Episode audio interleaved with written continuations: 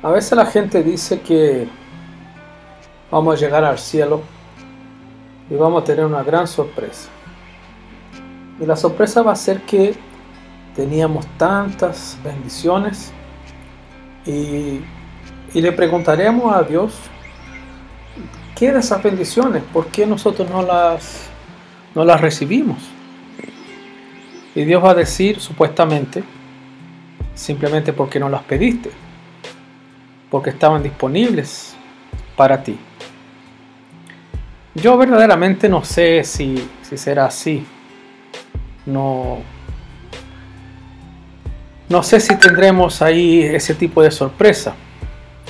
Pero lo que yo estoy sí seguro de que vamos a sorprendernos tiene que ver con las tantas veces que uno pensó que la vida corría normalmente cuando en realidad estábamos muy expuestos a peligros, muy expuestos a situaciones que ignorábamos y que si no fuera la mano de Dios, sí, nosotros habríamos muerto o habrían surgido o pasado otras cosas mucho más terribles de las que hemos vivido.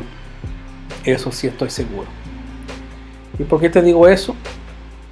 Porque la palabra de Dios me, me afirma eso. En el Salmo 94, en el versículo 17, la Biblia me dice, si no me ayudara Jehová, pronto moraría mi alma en el silencio. Cuando yo decía, mi pie resbalaba, tu misericordia, Jehová, me sustentaba. Claro que hay veces que uno está consciente de las situaciones que estamos expuestos, se ve en medio a peligro, se ve en medio a, momentos confusos, a momentos de temor, a momentos realmente donde uno conscientemente sabe que necesita la ayuda del Señor. Pero yo creo que hay muchos más que nosotros ignoramos y de los cuales no tenemos idea que, que estamos expuestos y el Señor nos, también nos ha librado. Entonces, en realidad no sé si, tiene tanto que ver con los regalos que vamos a, a darnos cuenta que no recibimos. No sé, no me parece eso. Pero sí estoy seguro que mis, mis pensamientos, mi conciencia va a estar plenamente capacitada para comprender y ver mi, toda mi vida y considerar todos mis, mis años y considerar todo el tiempo que viví, todas las acciones que tuve, todos los pensamientos que pasaron por mi mente. Y voy a tener claro las acciones de Dios durante toda mi vida. Aun cuando yo ignoraba su existencia, aun cuando yo no, le clamaba a Él por su ayuda, aun cuando yo no le rogaba verdaderamente, aun cuando yo no lo conocía, pero a pesar de eso, este Señor estaba presente en mi vida, este Señor estaba eh, muy cerca mío, sosteniéndome, protegiéndome, impidiendo que eh, hiciera algunas cosas que iban a llevar a caminos que fatalmente iban a dar en lugares que yo jamás quería o quisiera estar. El actuar de Dios es así, ¿no? Es un actuar eh, espiritual, es un actuar que no siempre es tan evidente a nosotros. Por eso que muchas veces uno tiene la idea de que Dios no está, de que Dios se ausentó, de que Dios se alejó, de que Dios eh, se esconde. Pero no es así. Dios siempre está. Dios no puede no estar. Aún más con aquellos que son sus hijos o para aquellos que son sus hijos. Aquellos que Él decidió amar. Él no se arrepiente, Él no cambia.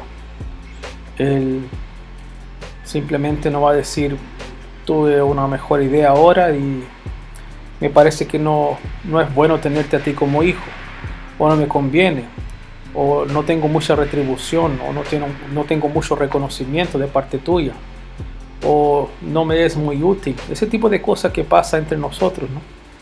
Porque hoy las relaciones son muy, muy así, muy de utilidad, muy de conveniencia. La reducimos muchas veces a aún me sirves, no me sirves, aún me convienes, no me convienes. Eh, poco tiene que ver con cuánto puedo yo aportar en la vida del otro, sino cuánto el otro puede aportar en la mía, cuánto voy a poder disfrutar o recibir teniendo o manteniendo aquella relación con una persona.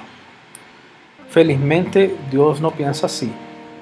Su decisión no tiene que ver con nuestra respuesta, no tiene que ver con nuestra eh, con el grado de participación o de conveniencia, porque finalmente no hay ninguna conveniencia para Dios en tomarnos a nosotros, porque nosotros venimos con una deuda tremenda, una deuda eterna, una deuda eh, que para que Él la saldara, Él tuvo que mandar a su hijo a morir. De ninguna manera hay conveniencia en eso, ¿no? Que para que tú asumieras a, otra, a, alguien, ¿no? O lo adoptaras, tuvieras que matar a tu hijo. Yo creo que nadie haría eso en sana conciencia. Bueno, nadie lo hace, ¿no? Pero Dios sí lo hizo.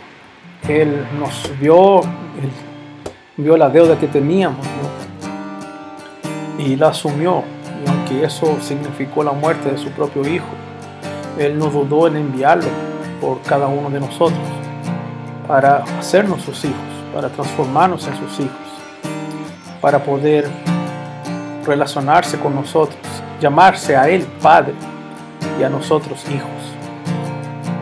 Eso es el tamaño del amor de Dios. Entonces, eso lo hace y la Biblia lo dice que lo hizo desde antes de la fundación del mundo. De manera que el actuar de Dios en todo este tiempo, en el, cosmos, en la historia, en el cronos, como lo llames tú, es un actuar presente, real, concreto. Y obviamente eh, mucho más allá de nuestra conciencia, de nuestra percepción. Sería un insulto, yo creo, pensar que Dios no esté. Sería insultar, dudar de su amor, Sería locura imaginarse que Él nos dejó. A, la luz de todo lo que Él hizo por nosotros, por tenernos a nosotros, sería absurdo pensar que Él nos abandonó. Qué bueno que podemos tener esa certeza y que juntamente con el salmista podemos tener esta conciencia de que si el Señor no nos ayudara, sí las cosas serían distintas pero qué bueno que Él está, que Él está presente, que Él existe y que Él nos ama. Qué bueno que es así. Un abrazo.